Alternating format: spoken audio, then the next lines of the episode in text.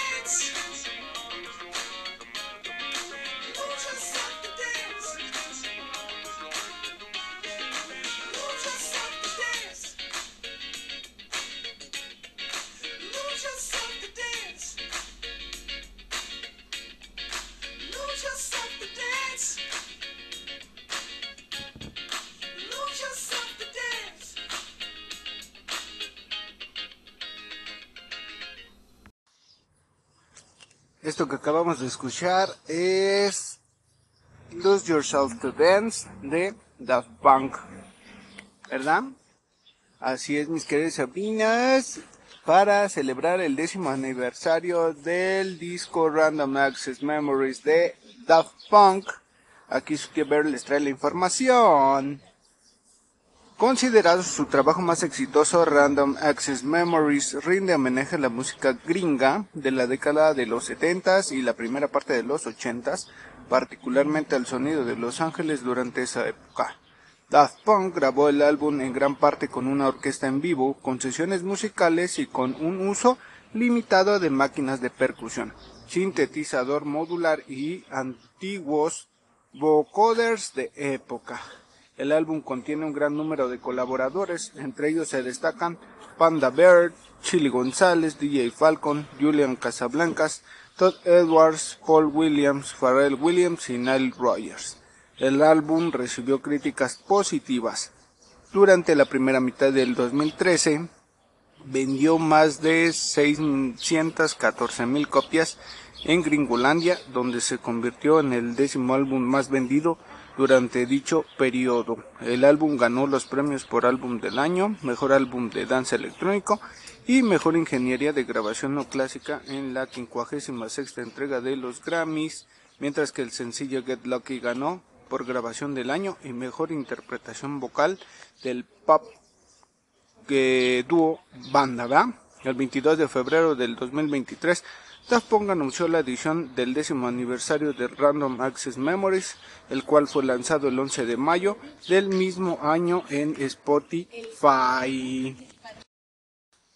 Así es, mis queridas es uno de los discos más, más vendidos de todos los tiempos, al igual que, pues el de Michael Jackson, ¿verdad? Que ese fue uno de los que se vendió muchísimo, muchísimo más.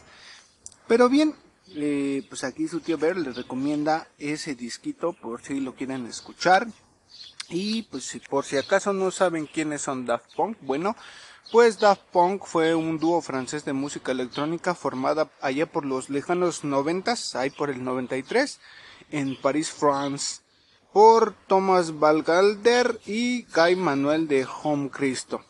Alcanzaron popularidad a fines de la década de los noventas como parte del movimiento house francés, combinando elementos de la música house con el funk, el disco, el rock y el pop. Obtuvieron elogios y éxito comercial y son considerados como uno de los actos más influyentes en la música dance. Así es, mis queridas sabinas.